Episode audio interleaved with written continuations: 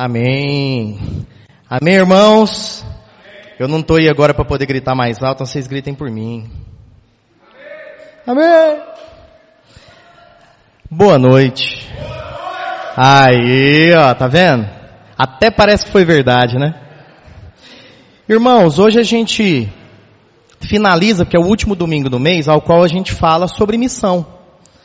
Então, desde o começo do mês a gente tem falado desse tema, né? E é interessante, o Ariovaldo, tudo que ele falou aqui, relacionado ao que fazemos dentro dessa igreja, qual o nosso papel? Fazemos parte ou não? Então tudo que ele falou aqui, gente, é para um entendimento aqui dentro. É até difícil falar o que que a gente entende lá fora, quem eu sou lá fora. Por quê? Porque a maioria das vezes a gente não entendeu a nossa responsabilidade com a nossa casa. Então, quando eu falo da responsabilidade lá fora, é mais difícil.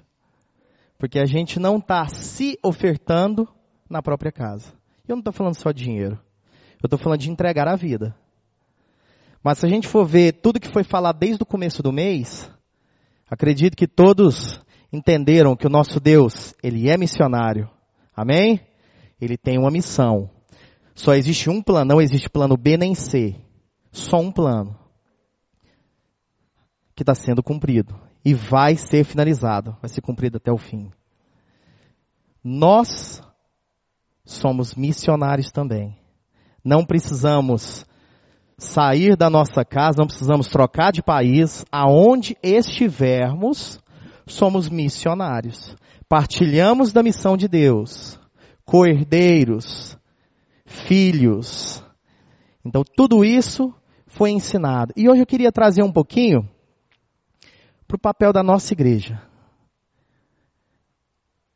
Qual o papel da, da missão aqui na nossa vida? Se eu sou missionário, o que, que eu devo fazer? Você já, se, já parou para pensar sobre isso? Você já sentou e falou assim, peraí, eu sou cristão. Então qual o meu papel? O que, que essa igreja faz?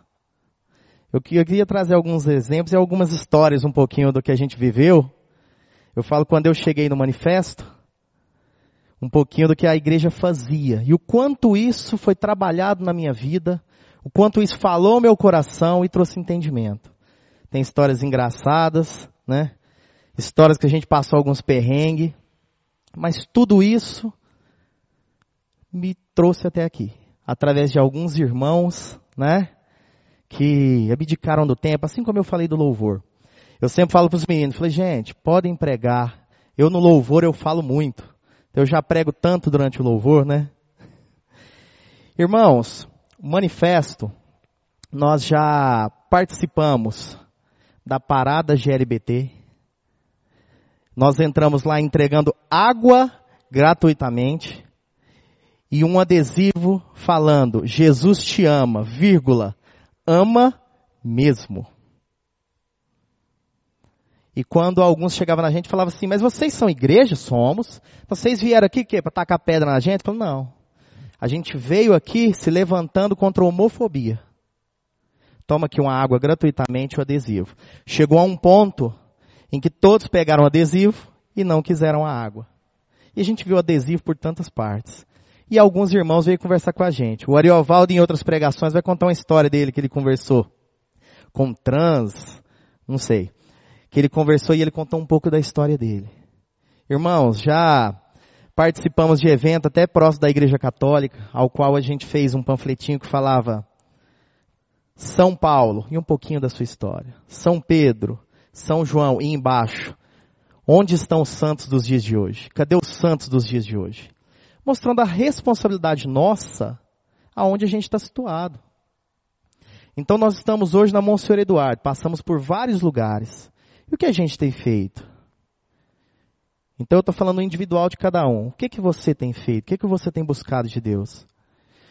Você tem buscado na palavra direção, voz de Deus, para fazer algo nessa caminhada?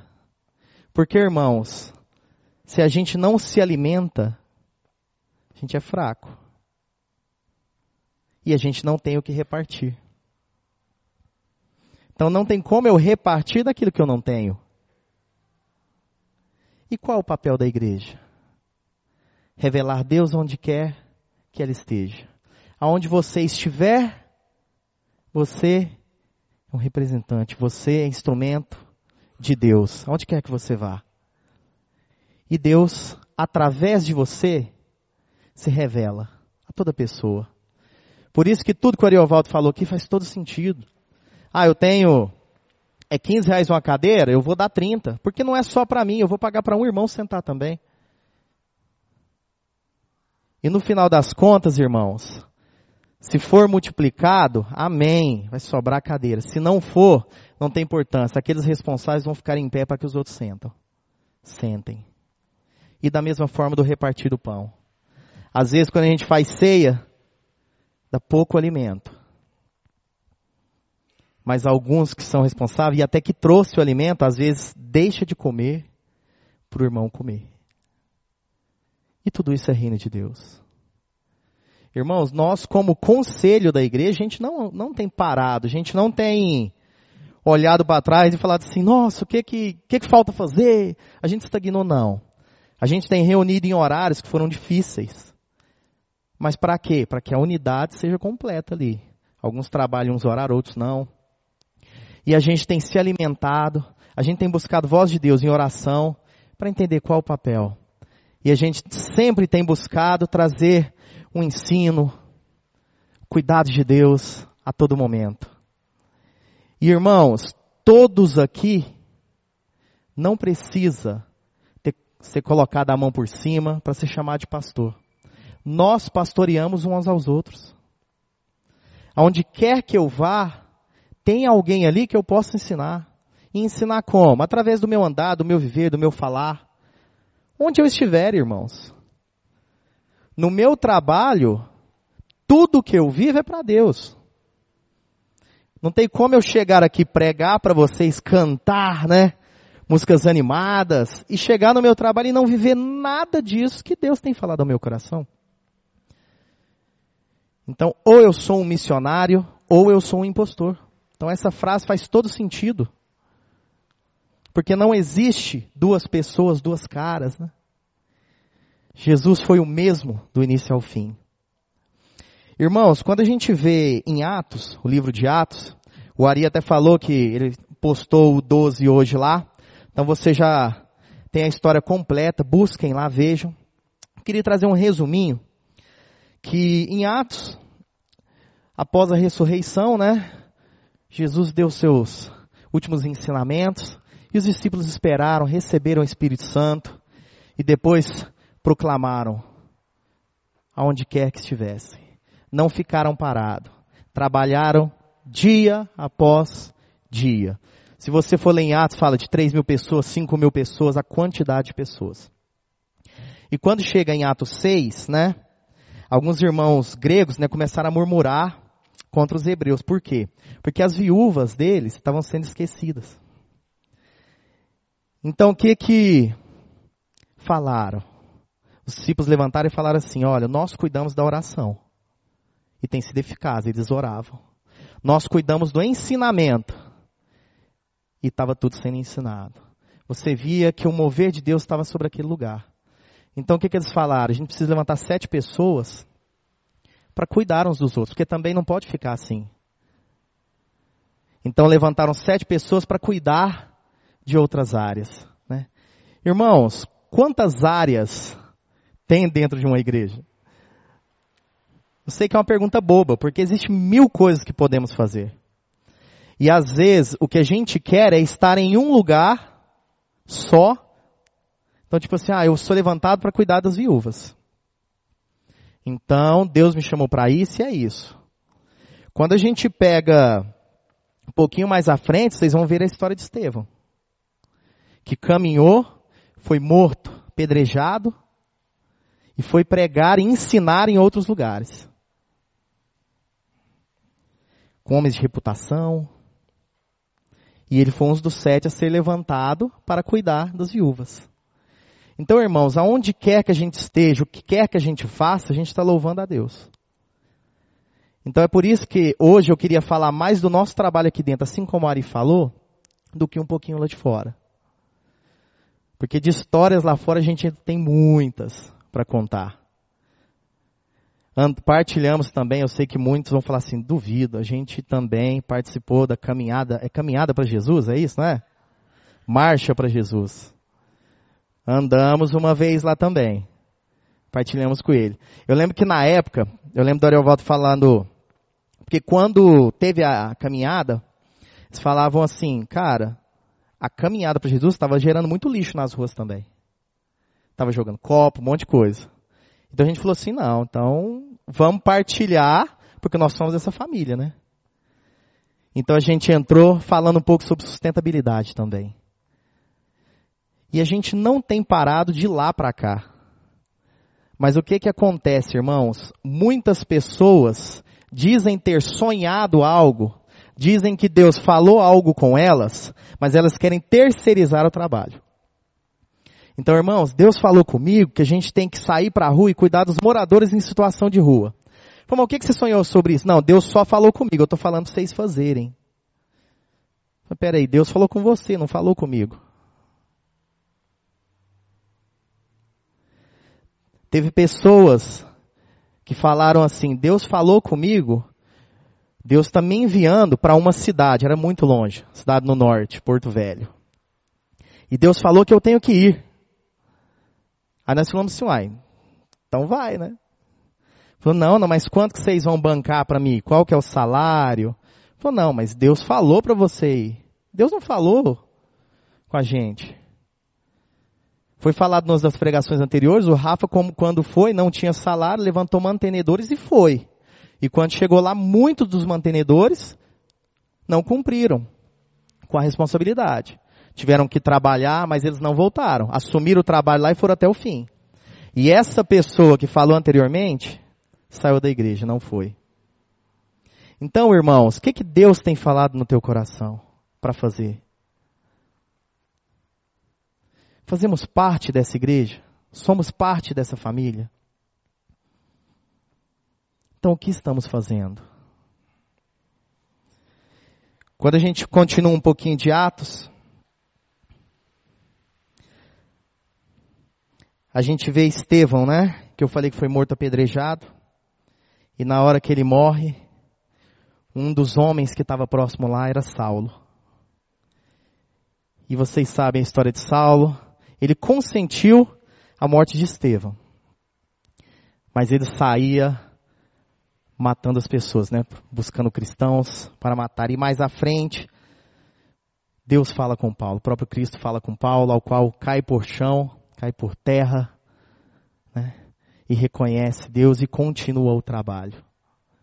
Tem até uma brincadeirinha que a gente fala assim, Paulo caiu do cavalo, mas se você for ler no livro de Atos, não existe cavalo. Ele caiu em terra, né? E Saulo continua o seu trabalho. Levanta e sai a pregar do evangelho de tudo aquilo que Deus tem falado ao coração dele.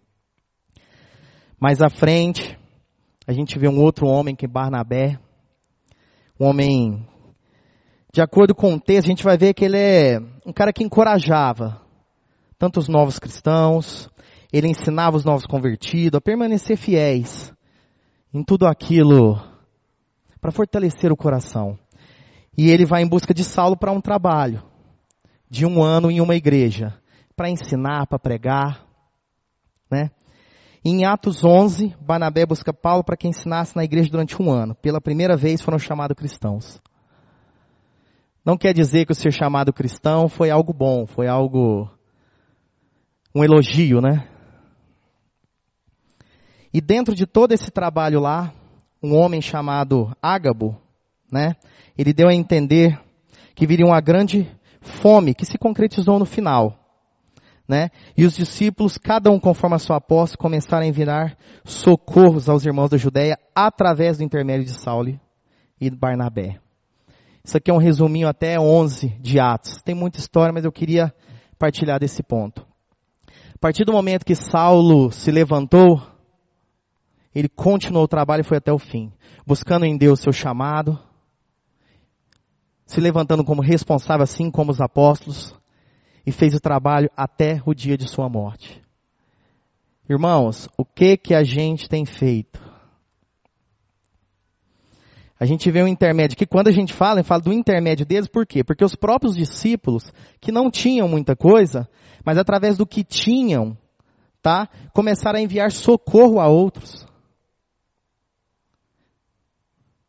Então, como Ariovaldo falou anteriormente, se você tem pouco, você vai dar pouco. Se você tem muito, você vai dar muito. Mas com entendimento. Nós, como igreja, nesse lugar aqui, do Monsenhor Eduardo, às vezes a gente não tem noção do tamanho desse bairro, qual a quantidade de pessoas. Eu queria encorajar alguns a vir no culto da manhã.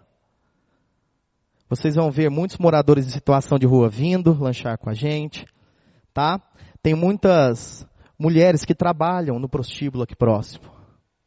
E muitas vêm para tomar café com a gente. Por quê? Porque é o horário delas, eu não sei se é o horário que sai de descanso, mas é um horário em que elas não estão trabalhando. Porque às vezes nesse horário elas não vão conseguir vir ao culto. E algumas têm ficado nos cultos, louvado ao Senhor, permanecido com a gente. Então, irmãos, estamos num local e o que, que a gente tem feito? Qual o nosso papel aqui? Eu vou perguntar isso várias vezes hoje. Tá? mas para que a gente possa entender tudo aquilo que Deus tem falado. Se Deus não falou com você, você não tem buscado. Você não tem buscado na palavra tudo aquilo que Deus tem para a sua vida. Queria que vocês abrissem agora, 2 Coríntios 8. Antes eu dei um resumo, agora vamos ler um pouquinho de Bíblia.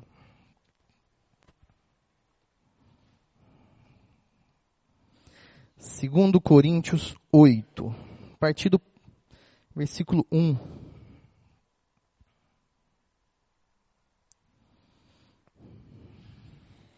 Agora, irmãos, queremos que vocês tomem conhecimento da graça que Deus concedeu às igrejas da Macedônia.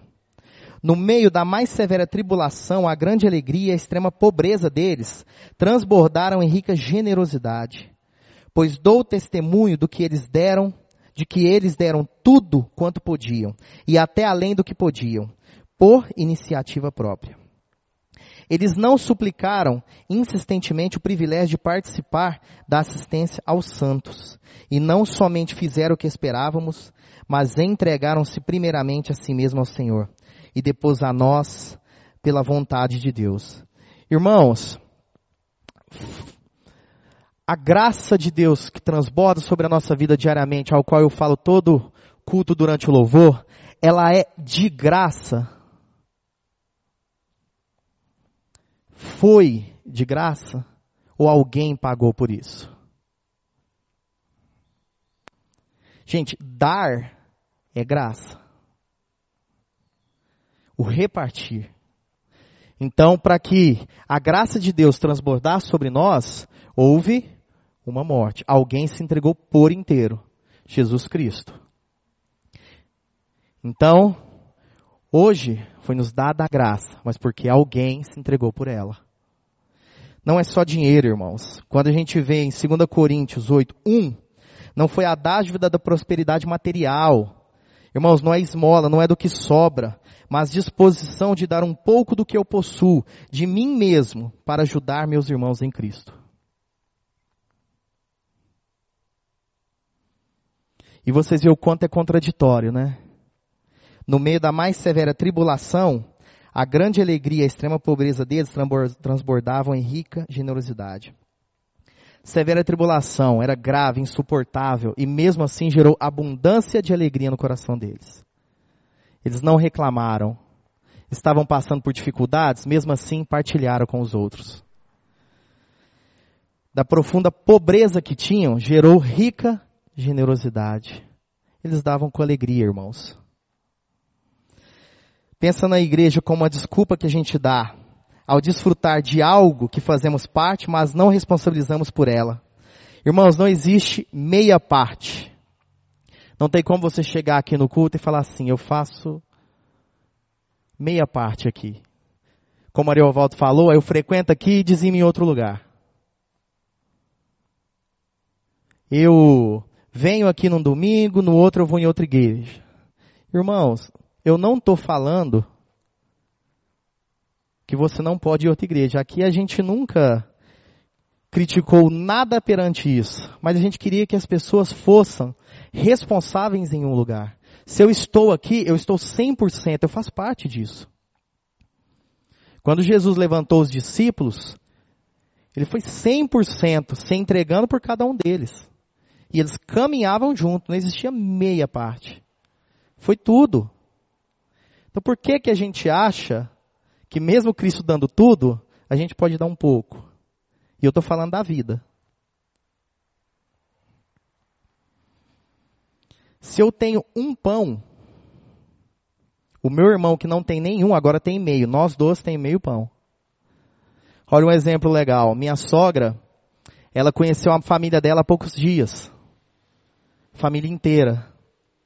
E ela foi para o Maranhão para conhecer os irmãos dela, alguns só parte de pai.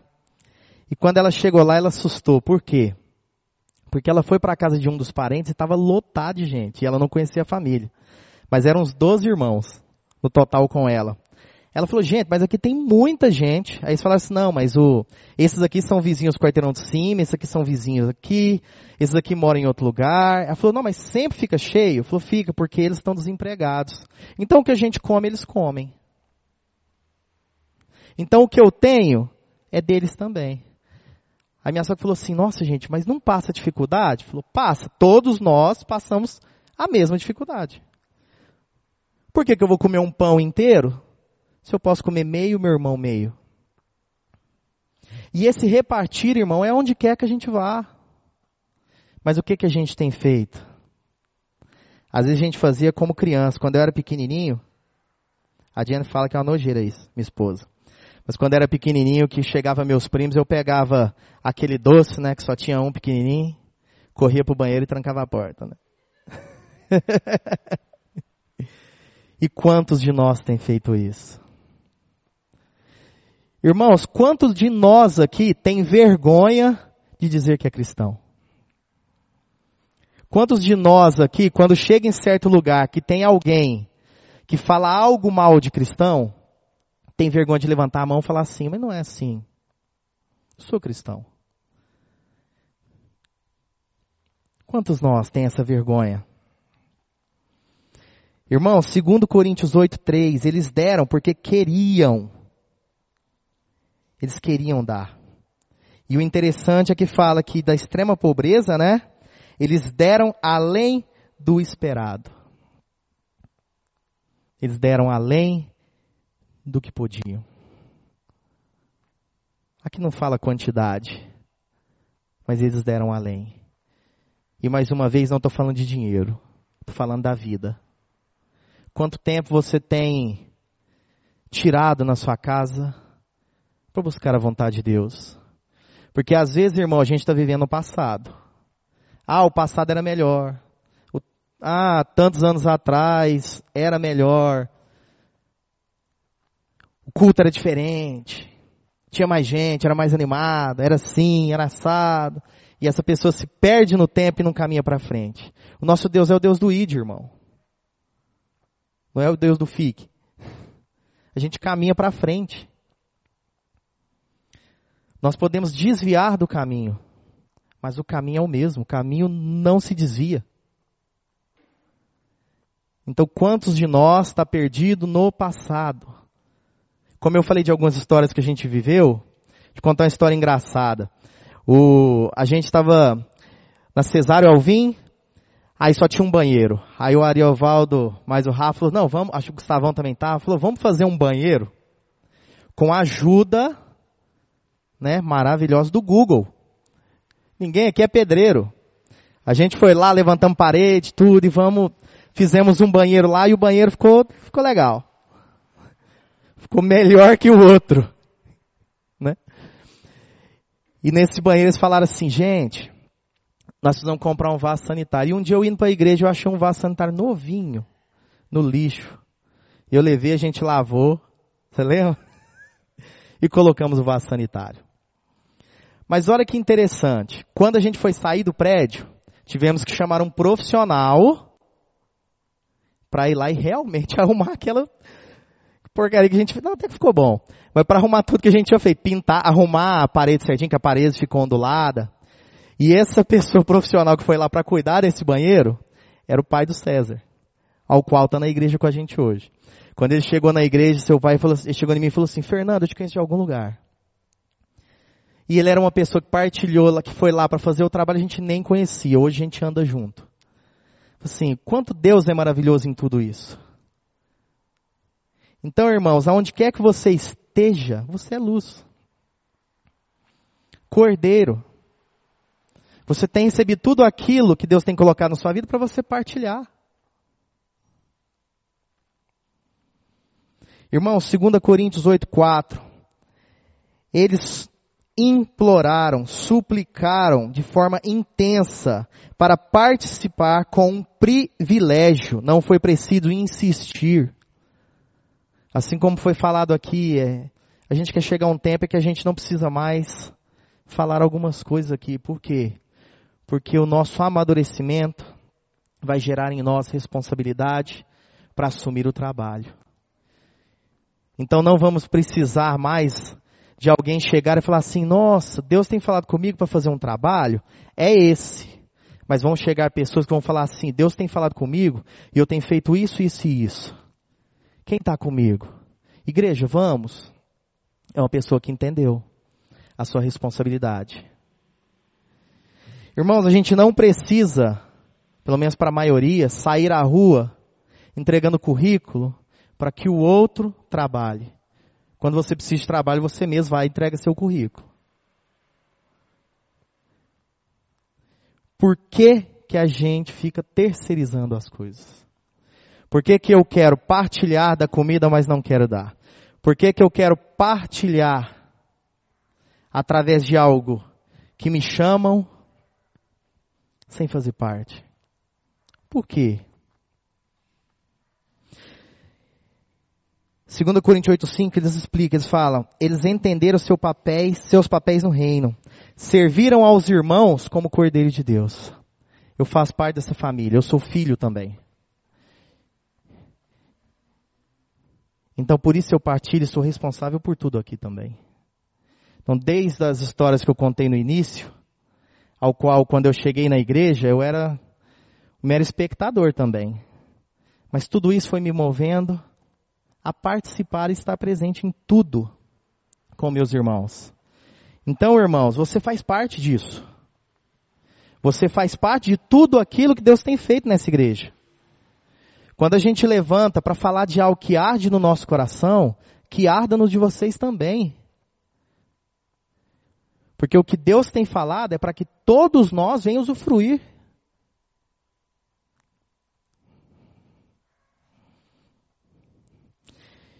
Irmãos, fazendo o finalzinho aqui de 2 Coríntios 8. A generosidade dos macedônios nos ensina sobre o sacrifício, deram além do que podiam, o coração verdadeiro, coração segundo de Deus, que se mostra voluntário, espontâneo, sincero, natural. A responsabilidade, eles pediram para participar, eu faço parte disso, então eu quero partilhar. Mesmo que eu tenha pouco, do pouco que eu tenho eu vou dar. E o espiritual de Deus. Porque lá fala que deram a si mesmo primeiro ao Senhor. Então eles foram resposta de Deus naquele tempo. E você pode lembrar da mulher ao qual estava junto de Cristo, foi lá e deu a sua moeda, que às vezes não valia pouco, mas era tudo que ela tinha. Essa mulher também entregou tudo o que ela era.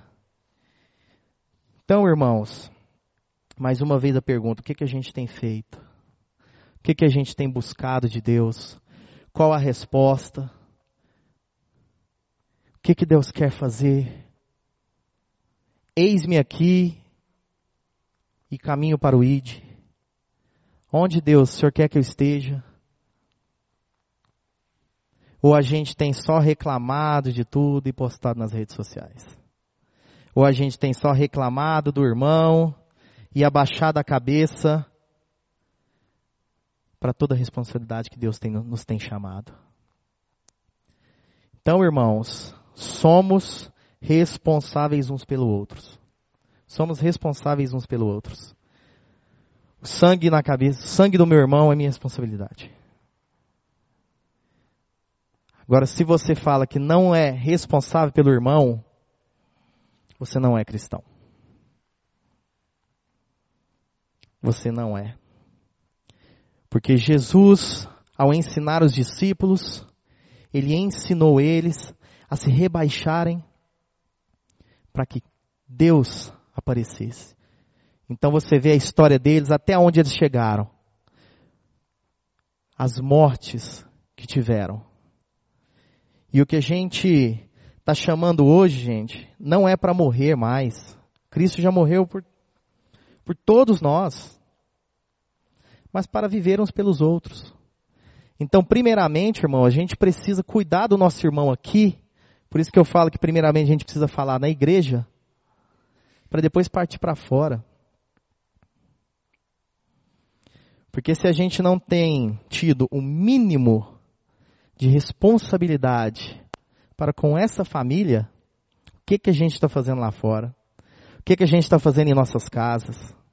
O que, que a gente está fazendo no nosso trabalho? Na nossa escola? Somos impostores ou partilhamos da missão de Deus nesse mundo? Então, essa igreja, irmãos, o manifesto, é uma igreja que desde o início dela, ela foi uma igreja que sempre alcançava as tribos. Começou com os rock, depois eu, eu entrei, mas o Guilherme, o Guilherme entrou antes, mas a gente entrou virou reggae, depois virou um Rio Song. a gente pega uma igreja de pessoas que entraram jovens solteiros, que depois se casaram, teve outra mentalidade, tiveram filhos, outra mentalidade. E hoje, filhos que tiveram filhos, né? Então, irmãos, a gente não tem parado no tempo. A gente tem escutado a voz de Deus e caminhado segundo a vontade dele. Vivendo dia após dia tudo aquilo que ele nos tem ensinado. Então, que a gente possa buscar em Deus a vontade dEle e não ficar parado e agir onde quer que a gente esteja. Assim a gente vai alcançar esse bairro, sonhar em sonhos dentro da cidade. O Sol da Terra tem muitas ONGs, muito trabalho, né? A própria Marina trabalha um dos UAIs também como advogado. Então a gente tem vários campos aqui. Mas eu estou falando da nossa vida em particular. O que, que a gente tem feito? Tá? Temos muitos sonhos para essa igreja. Muitos sonhos que a gente queria melhorar. Eu falo até de, de coisas, de objetos como som, né? Cuidar da salinha das crianças, trazer novas coisas. Mas a gente tem falhado no básico, no mínimo. A gente não tem feito. Mas como Ariovaldo falou aqui, todos os pecados estão perdoados, irmãos que a partir de agora a gente caminhe com uma nova postura mesmo. Que a gente possa amadurecer, que Deus traga transformação de entendimento na nossa vida. Para que a gente não saia daqui os mesmos, mas com a mente renovada. Entendendo que aonde eu estiver, sou voz de Deus, levo cura, transformação, renovo e revelo da graça que transborda sobre a nossa vida. Vamos ficar de pé? Feche seus olhos. Se alguém quiser alguma oração, pode vir à frente, ou se você quiser ficar no seu lugar mesmo, levanta a mão que a gente ora com vocês. Mas façam essa pergunta, irmãos. O que, que a gente tem feito? Hoje alguma das músicas que a gente cantou falava eu, né? Eu sou, né? Eu vou. Eu não sei se vocês percebem, muitas das músicas que a gente canta, a gente fala nós. Porque entendemos aqui que somos um corpo, somos família. Então tudo que a gente está vivendo aqui, a gente vai viver em família. Tudo que Deus suprir aqui, tudo que Deus trouxer para a gente, é para nós. Aqui é nós. Mas quando eu falo do eu, o que, que eu tenho feito? Feche os olhos. Obrigado, Senhor Deus, primeiramente, por tudo que o Senhor tem feito, Pai. Pela tua graça, pelo teu amor, pela tua paz que excede todo entendimento, Pai. Traga amadurecimento a cada um de nós, Pai. Para que a gente possa entender, Pai, que somos instrumentos em tuas mãos. Que somos luz, Pai, onde quer que a gente vá. Que o nosso papel, Senhor Deus, é de cuidar, cuidar do irmão, Senhor Deus. É de revelar quem Tu és onde quer que a gente vá, Pai. O Senhor nos adota como filhos e revela de todo o Teu amor, de tudo que Tu és. O Senhor imprime em nós o Teu caráter, Senhor Deus. Para que através das nossas ações todos possam ver a Cristo todos possam ver o teu amor, Pai. E fala cada vez mais ao nosso coração, Senhor Deus. Nos tire da mesmice mesmo, da comodidade. Nos dê sede da tua palavra, sede do teu querer, Pai. Para que cada um possa se comprometer, Pai. Porque muitas vezes a gente espera o muito, o sobrar, para que possa dar, para que possa ofertar da tua vida. Mas a gente começa no que a gente tem, Pai, é no pouco. Partilhando de tudo aquilo que nós temos e que nós somos. Então eu clamo, Senhor Deus, para que durante a semana o Senhor possa falar aos nossos corações, Senhor Deus. Revelando em nosso coração a tua vontade, o teu querer.